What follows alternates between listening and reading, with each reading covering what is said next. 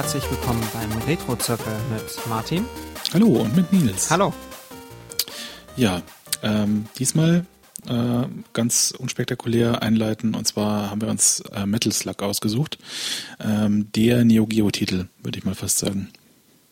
Ja, das Neo Geo Jump'n'Gun. Ich weiß nicht, ob es der Neo Geo Titel ist.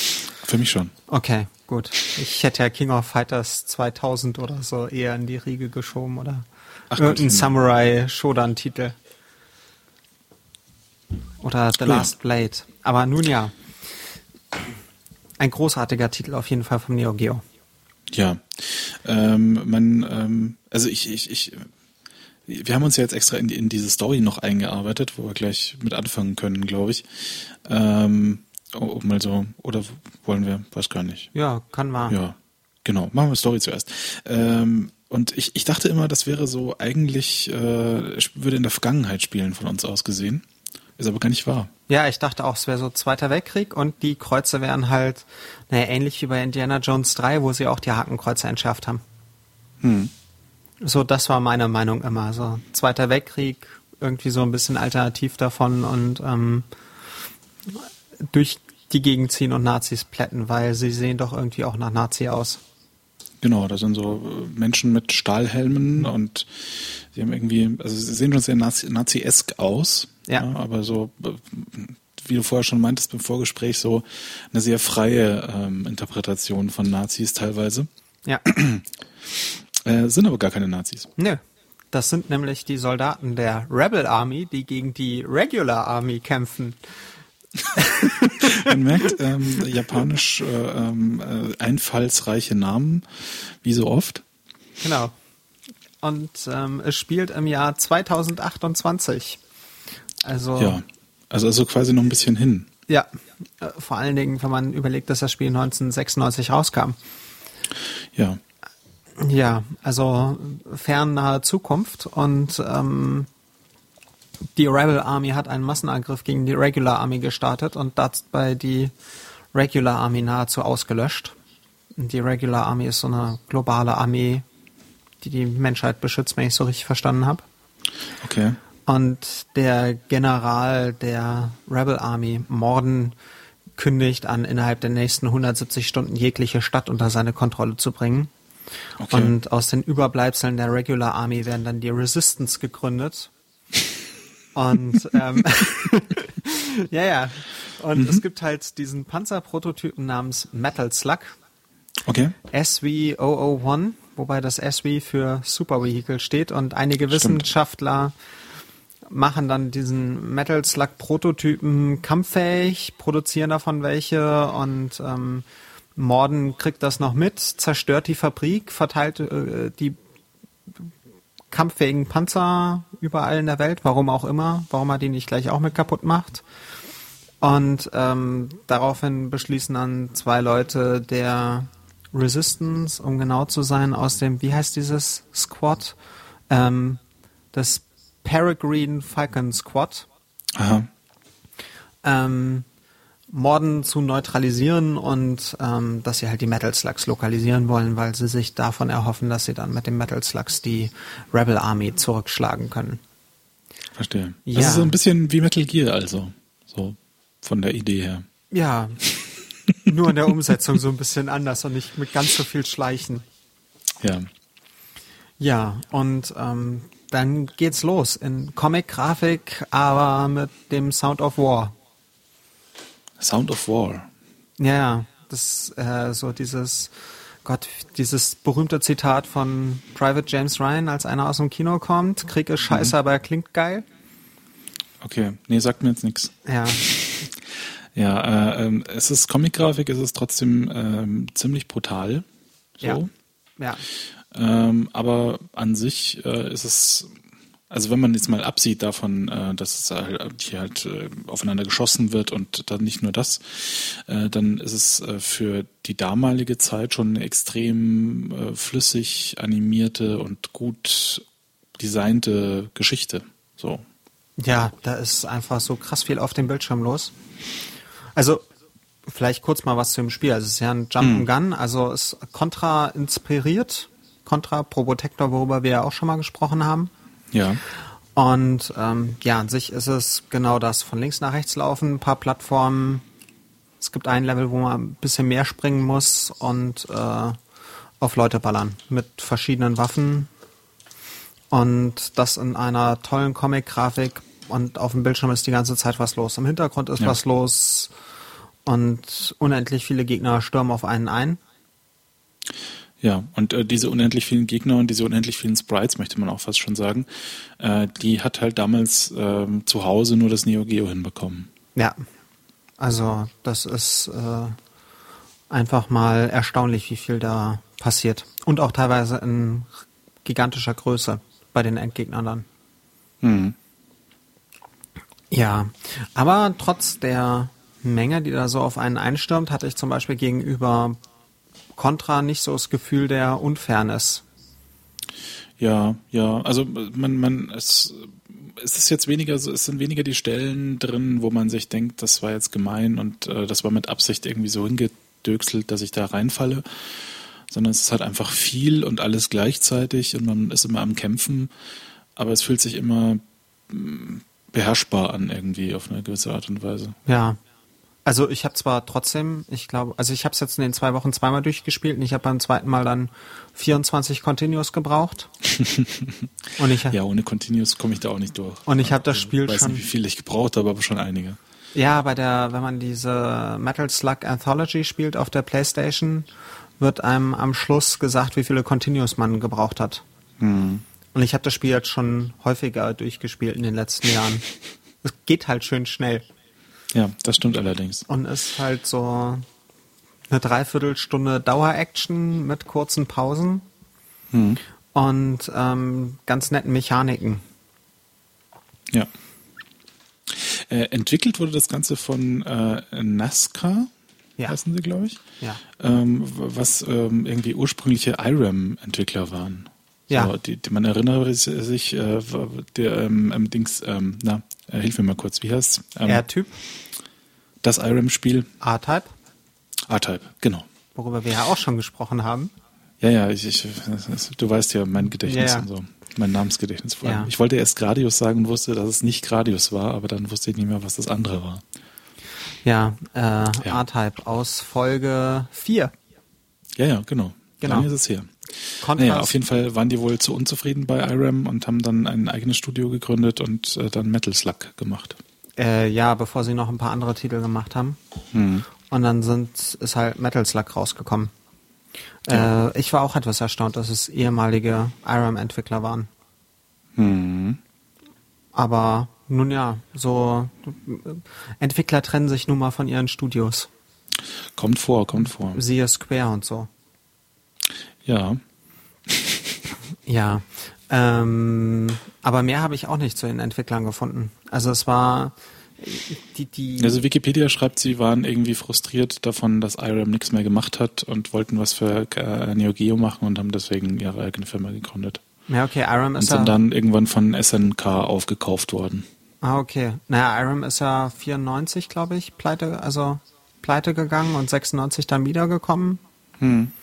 Die haben ja schon vorher, also sie müssen ja kurz vorher dann raus sein. Genau. Und so ein Spiel braucht ja auch ein bisschen Entwicklungszeit. Hm. Also, Was die sonst so gemacht haben, kennt man nicht so. Gunforce, Undercover Cops, In the Hunt. Das ist irgendwie alles. Gunforce sagt mir irgendwas, aber gespielt habe ich nicht. Ja. Also ich kann mich zumindest nicht dran erinnern. Neo Turf Masters. Das habe ich gespielt. Das ist irgendein Neo Geo Prügler, der schlecht war. Naja, also äh, außer Metal Slug jetzt nichts äh, in, in der AAA-Kategorie sozusagen. Ähm, aber Metal Slug. Ja, Zurück zu Metal Slug. genau. Ähm, ich hatte ja schon gesagt, es gibt ein paar schicke Mechaniken. Also zum einen wäre da der, das Nahkampfmesser, Mhm. was ich immer wieder cool finde. Also so dieses, dass man, wenn, wenn die Gegner zu nahe kommen, man auf das Messer, also auf das Messer umgeschwenkt wird. Äh, auch mit einer ähm, nicht ganz jugendfreien Animation. Also wenn der Hand, Hals dann aufgeschlitzt wird vom Gegner.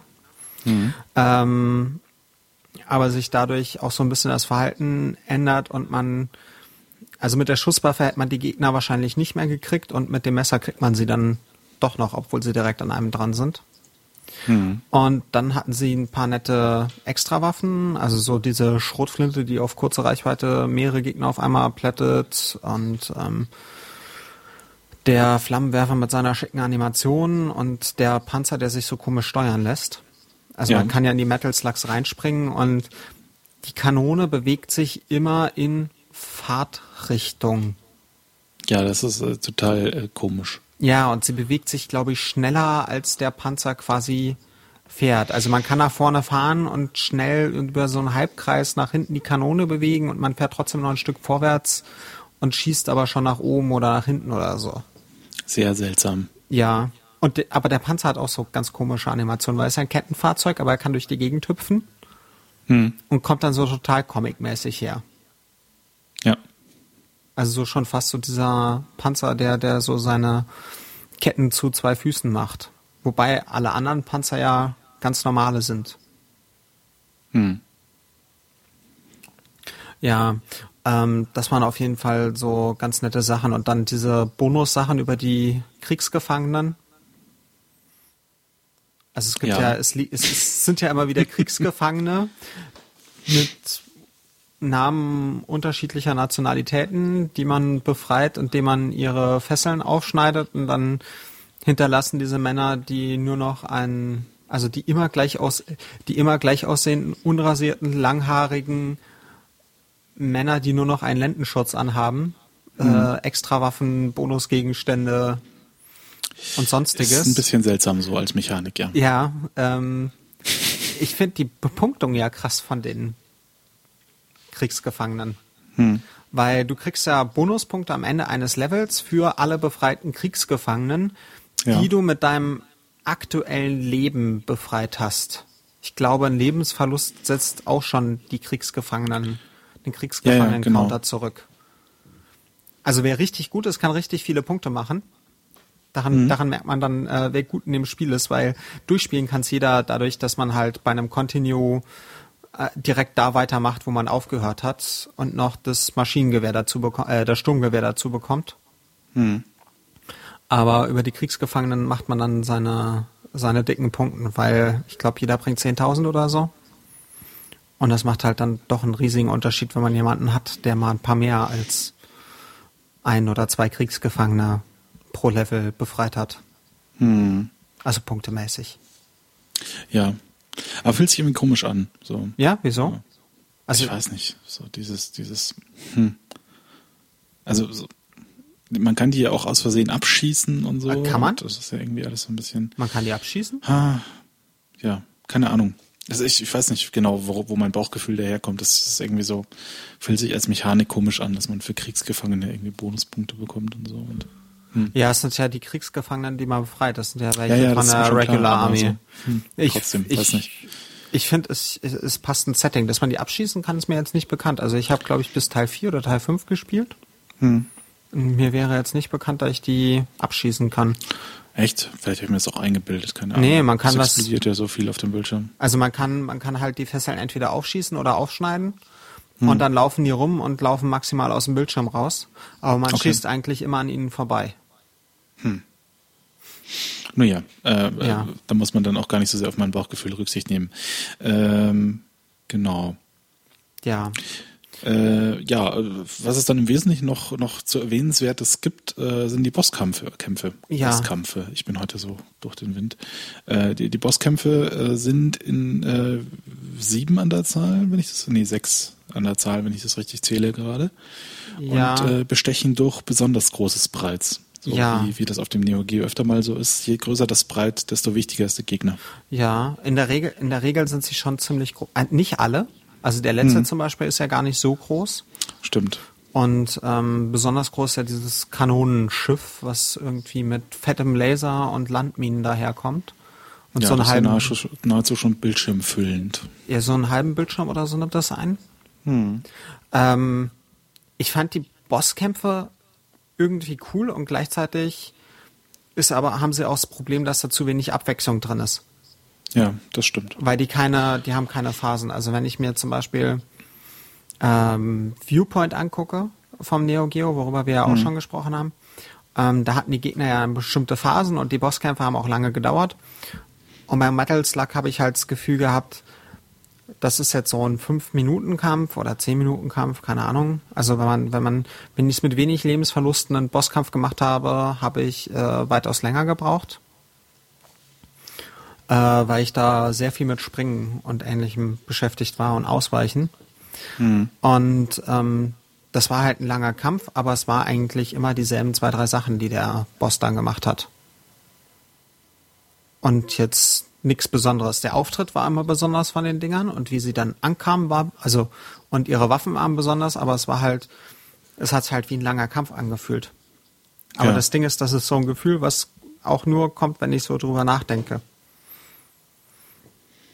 So während des Spiels ist es extrem kurzweilig und äh, man ist einfach zu beschäftigt, äh, Dingen auszuweichen und Dinge abzuschießen. Ähm, das ist halt so eine Sache, äh, die mir so während des Spielens nicht aufgefallen ist. Aber wenn ich so im Nachhinein drüber nachdenke, ist halt so ein Bosskampf gar nicht so abwechslungsreich. Ja, aber das, das Problem hat das Spiel ja so insgesamt ein bisschen, dass äh, es ist nicht so wahnsinnig abwechslungsreich. Ja, es gibt zwar verschiedene Spezialwaffen und Gedöns und man kann so ein bisschen äh, dahingehend äh, differenzieren sozusagen die, die Spielerfahrung, aber an sich sind das schon immer die gleichen Gegner-Sprites in unterschiedlichen Settings, äh, die man auf die gleiche Art und Weise irgendwie immer umballert. Ja, das haben wir ja im, im kurzen Vorgespräch ja schon festgestellt. So, wir haben es beide gespielt und haben Probleme, uns an gewisse Sachen zu erinnern, weil alles so gleich ist. Ja, aber es ist, es geht mir mit der ganzen Metal Slug Serie so, das ist alles so gleichförmig und und ähm, nicht herausstechend äh, irgendwie. Jetzt gar nicht im Negativen, sondern es ist einfach so alles ein Matsch, ja, ein Metal Matsch sozusagen, ähm, dass ich gar nicht mehr kann, das ist jetzt zwei und das ist drei und das ist eins.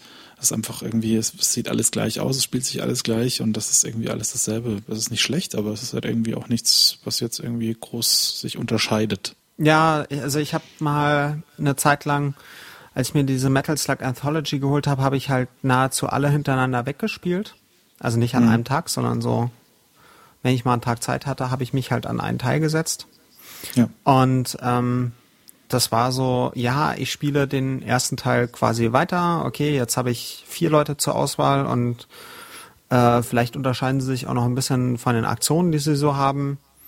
Aber an sich ist es halt das gleich immer in der Fortsetzung, vielleicht noch mit einem kleinen Story-Spin, besonders in Teil 2 beziehungsweise Teil X. Ja. Aber ansonsten halt immer dieselbe Suppe, dieselbe großartige Suppe. Also, das muss ich schon sagen. Es ist so, alle Teile sind extrem großartig und machen halt Spaß, so sich eine Stunde oder zwei damit hinzusetzen, vielleicht auch noch mit einem Kumpel zusammen und hm. Gegner zu plätten. Aber es ist jetzt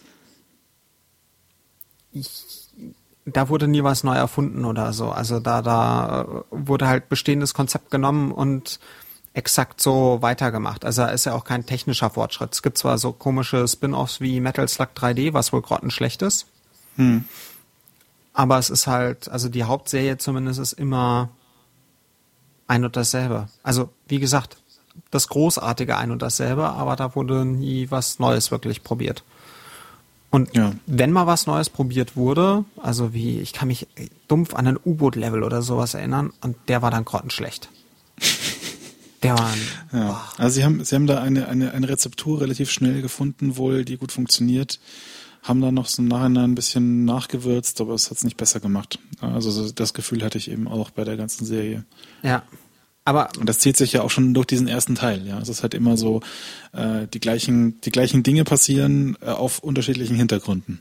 Ja, also, aber es ist halt, das hört sich jetzt gerade alles extrem negativ an.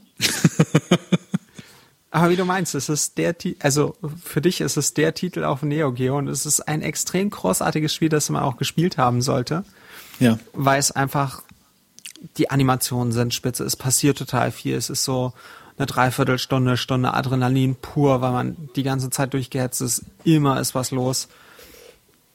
Aber sie haben es geschafft, so über sechs Teile oder sieben Teile sogar es nahezu unverändert zu lassen. Hm. Ja, also es ist halt so ein bisschen die, die Draufsicht äh, nach, nach hinten quasi. Also so aus, aus, aus so jetzt, nachdem man eben diese sieben oder was auch immer, acht Teile ähm, kennt, äh, es sagt sich halt einfach, dass es irgendwie alles das Gleiche ist. So, es war halt damals, als der erste Teil kam und als die zweiten, dritten, dritten, vierten Teile kamen, war es halt trotzdem so die, die Offenbarung in Sachen äh, Animation und Spreitgröße und was nicht alles. Ja, und wenn Metal Slug 8 HD käme, was ja gemunkelt wird, dass das kommen soll, hm. und ich die entsprechende Konsole hätte, würde ich wahrscheinlich an Tag 1 auch auf Kaufen drücken. Ja. Weil ich weiß, das ist wieder eine Stunde extrem viel Spaß oder zwei und ähm, extrem viel gut gemachter Spaß, den ich jetzt schon mehrfach hatte. Hm. So wie, ja, ich überlege gerade, ob es irgendwie Filme oder sowas gibt, sowas, so, so ein bisschen, keine Ahnung, jetzt mache ich mir wahrscheinlich Feinde, sowas wie James Bond. Das ist so ein Rezept, das funktioniert und da wurde auch nie großartig was dran gedreht. Stimmt. Außer am Hauptdarsteller. Aber so im Großen und Ganzen ist es dasselbe, aber es funktioniert halt. Ja. Ne never uh, change a running system. Genau. Und ähm, so war das dann da auch bei Metal Slug. Ja. Wobei ich ja. Wir sind jetzt, ähm, also so ja. zum Abschluss äh, würde ich ja noch gerne kurz darauf eingehen, dass es ja scheinbar tausend Portierungen davon gibt. Ach, e, ach echt? Ja, ja, also es gibt es gibt so eine schicke Übersicht im Metal Slug Wiki. Da sieht mhm. man, dass es das, dass es Metal Slug für alles Mögliche gibt, inklusive Metal Slug Pachinko Automaten und Metal Slug Flippern. Metal Slug Pachinko Automaten. Ja, genau. Okay. Also äh, Pachinko ist so eine Mischung für die, die es nicht kennen. Das ist so eine Mischung aus einarmigen Bandit und Flipper. Also man schießt eine, man schießt Kugeln in ein Gerät und je nachdem, wie diese Kugeln landen, löst man dann diese Mechanik von einem einarmigen Bandit mit diesen drei drehenden Dingern aus und gewinnt dafür neue Kugeln.